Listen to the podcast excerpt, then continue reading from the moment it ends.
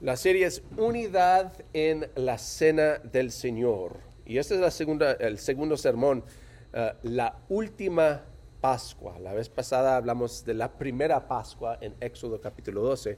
Y ahora vamos otra vez a regresar a Lucas capítulo 22, donde Jesús está hablando de esta cena tan importante.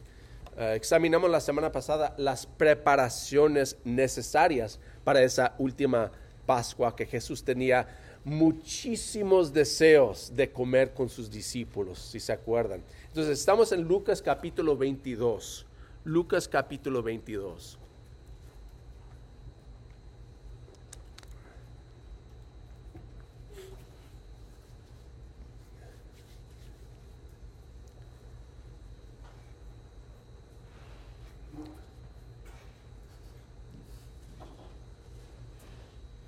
Y vamos a empezar otra vez en, versículo 15. Voy a leer Lucas perdón, 22, 15 al 23. Que la así.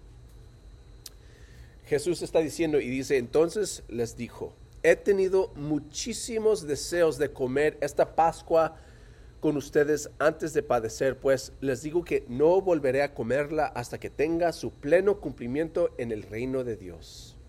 Luego tomó la copa, dio gracias y dijo, tomen esto y repártanlo entre ustedes. Les digo que no volveré a beber del fruto de la vid hasta que venga el reino de Dios. También tomó pan y después de dar gracias lo partió, se lo dio a ellos y dijo, este pan es mi cuerpo, entregado por ustedes. Hagan esto en memoria de mí. De la misma manera tomó la copa después de la cena y dijo, esta copa es el nuevo pacto en mi sangre que es derramada por ustedes. Pero sepan que la mano del que va a traicionarme está con la mía sobre la mesa. A la verdad, el Hijo del Hombre se irá según está decretado, ah, decretado, pero hay de aquel que lo traiciona. Entonces comenzaron a preguntarse unos a otros, ¿quién de ellos haría esto? Entonces, como dije, Jesús ya había dicho, he tenido muchísimos deseos de comer esta Pascua con ustedes antes de padecer. Fijemos como la semana pasada examinamos un poco del deseo de Jesús, que es importante, lo que representa para él esta cena. Y, de hecho es especial, especial por varias ah, razones. Primeramente, porque va a redimir a sus discípulos. Y, y antes de hacer eso, va a tomar esta, esta, Pascua, esta, esta cena. También van a tener después de esto una relación de pacto con Él. Ya va a ser todo diferente. Luego culmina en la casa de su Padre donde vivirán en paraíso. Jesús está pensando en más de solamente este momento. Él está pensando en lo que significa este momento para siempre algo más grande, más maravilloso. Será cumplido en las cenas de boda del Cordero. Fíjense lo que dice versículo 30, este mismo capítulo, en versículo 30. Dice, para que coman y beban a mi mesa en mi reino y se sienten en tronos para juzgar a las doce tribus de Israel. Jesús ya está pensando en una cena más grande, como dice Apocalipsis 19:9. Dichosos los que han sido convivados a la cena de las bodas del Cordero. Esta cena en que están participando tiene mucho significado para ellos y más para Jesús. Y Él tiene en mente todas estas cosas. Una relación nueva, un una cena más grande, un, banquete con todos sus, sus hijos, sus hermanos. Entonces, es muy importante. De hecho, Juan eh, eh, expresa el sentimiento de Jesús en este momento.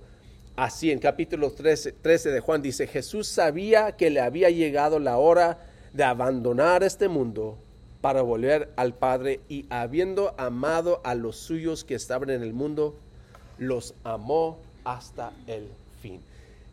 Fíjense cómo se siente Jesús.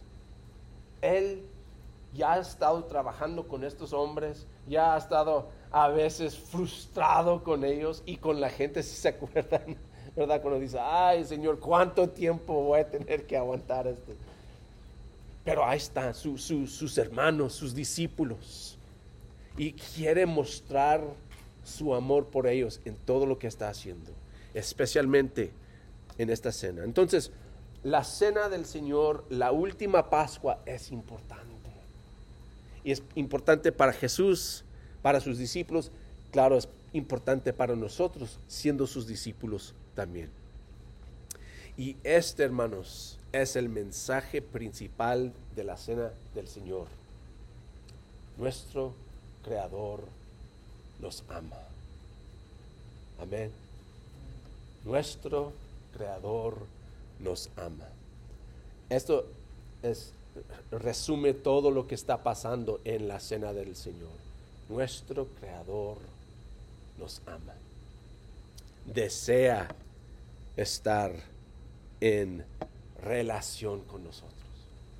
Nosotros ya como, como padres de hijos ya grandes entendemos eso y tal vez ustedes también que que cuando los, hijos están chicos sí está difícil a veces y, están peleando, están corriendo, para sentarse a comer todos juntos a veces es difícil. Pero cuando se van, ¿qué es lo que queremos? Que regresen a la mesa. que tengamos otra vez tiempo para sentarnos a comer juntos. Simplemente a estar sentados en la misma mesa, sin teléfono, sin televisión. Simplemente sentados ahí para comer como una familia. Pues así también se siente nuestro Señor. Quiere pasar este tiempo con su familia. Y, ese, ese sentimiento no ha pasado, no ha desaparecido. Todavía, hermanos, hoy en día, cuando nosotros nos reunimos en la cena del Señor, el mismo deseo es presente con nuestro Señor. Nosotros comiendo todos juntos. Entonces vamos a examinar un poco lo que dice Jesús de esta última Pascua que tiene un énfasis diferente, que tiene un significado ya más importante, más eh, grande que antes. Versículo 16 dice pues, eh, está diciendo que tiene muchos deseos de comer esta Pascua. Dice, pues les digo que no volveré a comerla hasta que tenga su pleno cumplimiento en el reino de Dios. Luego tomó la copa, dio gracias y dijo, tomen esto y repártanlo entre ustedes les digo que no volveré a beber del fruto de la vid hasta que venga el reino de Dios. Dice lo mismo dos veces, ¿verdad? Dice, todo va a ser diferente. Perdón. Él está enfatizando que esta va a ser su última Pascua. Jesús ofreció la copa, pero fíjense, Él ofrece, pero ellos tienen que tomar, tienen que aceptar la copa. Y, así es también la salvación. Jesús ofrece la salvación, pero nosotros tenemos que aceptarla. Y, parte incluido en la cena del Señor también es la salvación que Jesús ofrece a nosotros. En su cuerpo, en la cruz, esa muerte que hoy se, se representa en el bautismo. Cuando morimos, estamos diciendo, yo acepto la salvación, Señor, que tú ofreces. Jesús ofrece, pero tenemos nosotros que aceptar. Entonces, fíjense en el versículo 19. Y, este es, eh, ah, en Lucas, es la única historia que incluye la copa dos veces. Copa, pan y copa. Los demás simplemente hablan del pan y de la copa porque Jesús quiere expresar eso de que como que ya se está acabando aquí y ahora empezamos algo nuevo. El pan representa algo específico ahora. Entonces, versículo 19, también tomó pan y después de dar gracias lo partió, se lo dio a ellos y dijo, este pan es mi cuerpo entregado por ustedes, hagan esto en memoria de mí. Jesús está reinterpretando el significado del pan. Ahora el pan representa el rescate, el sacrificio dado en rescate, como dice Marcos 10:45, porque ni aun el Hijo del Hombre vino para que le sirvan, sino para servir, servir y para dar su vida en rescate por muchos. Ahora tiene un significado, claro, tenían el significado del rescate por los israelitas, ahora es más grande. Rescate del pecado mismo. Y Jesús está ofreciendo su cuerpo como ese sacrificio que hacían, como eh, aprendimos la semana pasada. Y fíjense cómo lo dice, dice, hagan esto en memoria de mí. No es una sugerencia, es un mandamiento. En otras palabras, cuando tomamos, cuando participamos, hermanos, en la cena, parte de participar en la cena, de tomar el pan, es hacerlo en memoria de Jesús. Si no lo estamos haciendo en memoria de Él, es simplemente tomar pan. El pan no tiene significado si no lo hacemos en memoria de Él. Amén.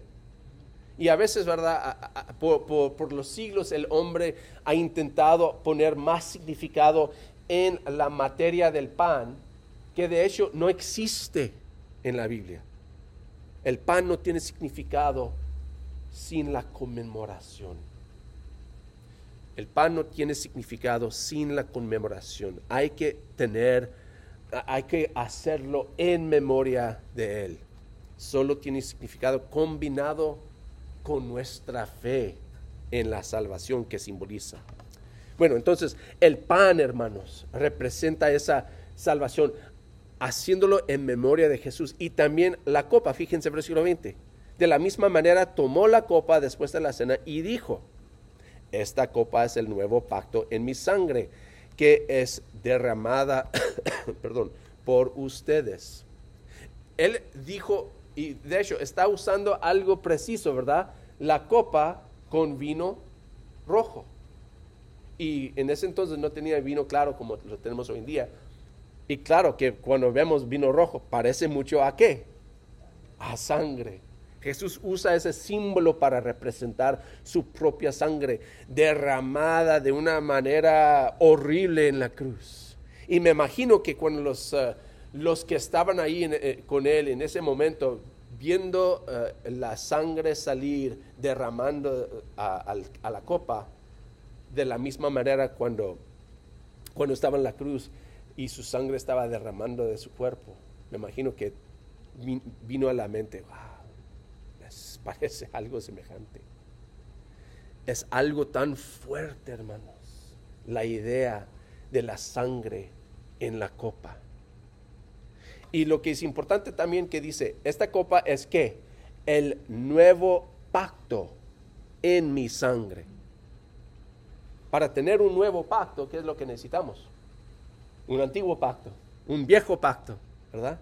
El Nuevo Testamento, el Antiguo Testamento. Y eso es lo que significa. Ahora, antes había un pacto viejo, antiguo, ahora tenemos un pacto nuevo. Y entendemos eso muy bien, ¿verdad? Hemos visto, estudiado en Jeremías cuando habla de ese nuevo pacto. Se han estudiado con nosotros hebreos, pasamos, no sé, un año estudiando el libro de Hebreos, hablando de todo eso. Pero para ellos es algo que no, podían entender. Primeramente el, antiguo pacto era entre quién? Dios e Israel. ¿verdad? En Éxodo capítulo 24, versículo 8 dice, Moisés tomó la sangre, roció al pueblo con ella y dijo, esta es la sangre del pacto que con base en estas palabras el Señor ha hecho con ustedes. Los pactos de Dios incluyen la sangre porque la sangre representa la muerte, la vida y la muerte. Entonces, el pacto, hermanos, que nosotros tenemos en Cristo también tiene que ver con la vida y la muerte. Cuando participamos en la cena del Señor, debemos estar pensando en, en ese, ese Cristo quien murió por nosotros, pero también en el pacto que nosotros hemos hecho con Él. En eso hay significado. No solo que estamos haciendo un rito, ¿verdad? Que tomar y, comer y, tomar. No es así. Tiene un significado más profundo. De hecho, hermanos, tristemente, yo he, eh, me ha pasado a mí y he escuchado a otros que a veces, durante el mismo tiempo de la cena, Están hablando de otras cosas que no tienen nada que ver. Oye, ¿y dónde vamos a ir a comer después de la cena? Oye, ¿qué, qué es eso? Y, empiezan a hablar como que tienen pues, una conversación mientras que estamos tomando. Eso para ellos no tiene significado. simplemente están poniendo en su cuerpo pan y jugo. Pero cuando lo hacemos en memoria, cuando hacemos recordando de ese nuevo pacto, tiene un significado más grande, más importante. Y espero, hermanos, que cuando regresamos ahí para participar en esa cena, que, tiene, que tenga un significado más grande para cada uno de nosotros. Que estamos proclamando una vez murió el Hijo de Dios y, al otro, y, y la misma vez nos salvó el Hijo de Dios. El mismo cuerpo representa la muerte y la vida el pacto es algo y hay que hablar un poco de este nuevo pacto. Como digo, es por la sangre, no solo de cualquier animal, por la sangre del Hijo de Dios. Ese pacto es ratificado con nuestra fe en Él. Y entramos en este pacto por medio de los aguas del bautismo. Cuando nosotros decimos, quiero morir como Cristo murió. ¿Se acuerdan de eso, verdad? Romanos capítulo 6, 6 habla de eso. Murimos en ese mismo momento, resucitamos con Él. Esa es la vida nueva que tenemos. Y fíjense, en las Dios hace muchas promesas, pero hay solo algunas promesas que podemos examinar brevemente. Primeramente, que tenemos paz con Dios. No sé de ustedes, pero a veces en mi vida he tenido de vez en cuando problemas con otra persona. ¿Les ha pasado a ustedes? sea un hermano o una hermana que estamos peleando o con un vecino o con un, compañero de trabajo. No se siente bien, ¿ven? Se siente feo tener una relación quebrantada. Aún más con el Señor, el Creador del universo. Pero en Cristo en su sacrificio representado en el pan y la copa, tenemos paz con Dios. Eso es lo que hace la sangre. Colosenses 1.20 habla de eso, haciendo la paz mediante la sangre que derramó en la cruz. No solo eso, no solo que tenemos paz con Dios, ahora tenemos conciencias puras. Me ha pasado también que cuando hay dificultades, hay problemas entre yo y otra persona, a veces hacemos cosas que no debemos hacer. Amén. Usamos palabras fuertes, tal vez aún llegamos a pegar a la persona. ¿Y cómo sentimos después? Pues mal. Y aún si la persona dice, ¿sabe qué? Te perdono, ya todo está bien. Todavía sentimos como ese remordimiento por haber hecho eso.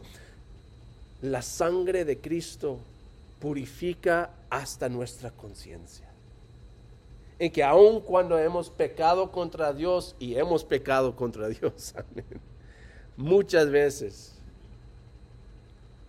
su sangre nos purifica la conciencia. Qué maravilloso.